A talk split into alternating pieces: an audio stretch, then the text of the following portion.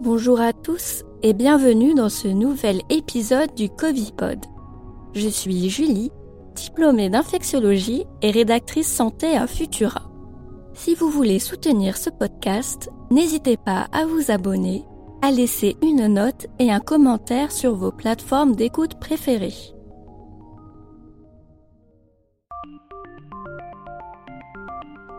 Des morts et des infectés parmi les vaccinés contre le Covid. Cette situation se multiplie partout dans le monde et cela fait les choux gras des anti-vaccins qui utilisent cet argument pour dénigrer la campagne de vaccination. C'est vrai que ça peut paraître contre-intuitif. Le vaccin est censé nous protéger contre les formes graves et les infections.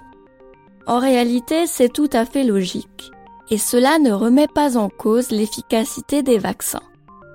Bien sûr, on va voir cela ensemble. Fin juin, le ministre de la Santé israélien a annoncé que 40% des nouveaux infectés étaient aussi immunisés contre le Covid. Et pour cause, environ 61% des Israéliens éligibles ont reçu les deux doses de vaccin. Il y a donc plus de vaccinés que de non vaccinés dans le pays. Mathématiquement, il est donc logique d'avoir une part non négligeable de personnes vaccinées parmi les nouvelles infections, comme le vaccin n'est pas efficace à 100% pour les prévenir. Une personne vaccinée peut donc toujours être contaminée et contaminante. En Angleterre, un rapport récent indique que plus de personnes vaccinées sont décédées du Covid que de non vaccinées entre février et juin 2021. Là encore, c'est assez perturbant.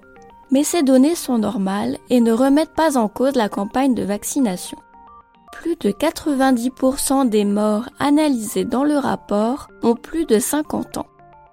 À partir de cet âge, le risque de décéder de la Covid-19 augmente de façon importante.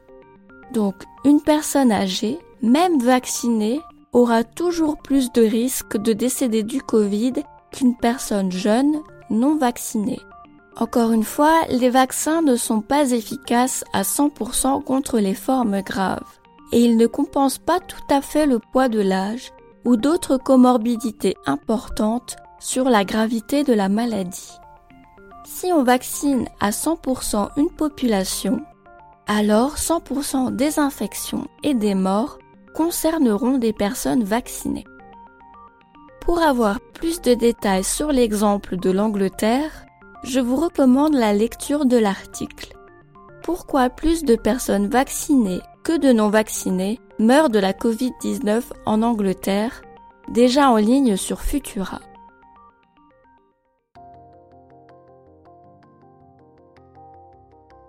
Ailleurs dans l'actualité scientifique autour du coronavirus.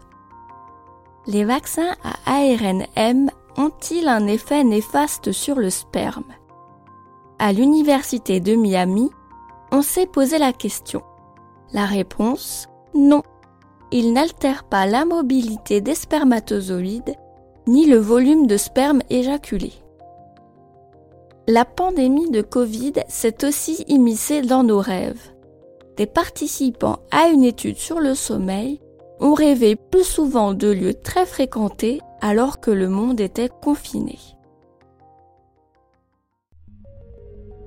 Merci d'avoir écouté cet épisode du Covipod.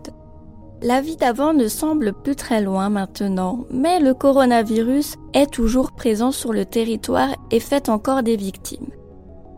Plus que jamais, l'épidémie semble reprendre du poil de la bête à cause du variant Delta.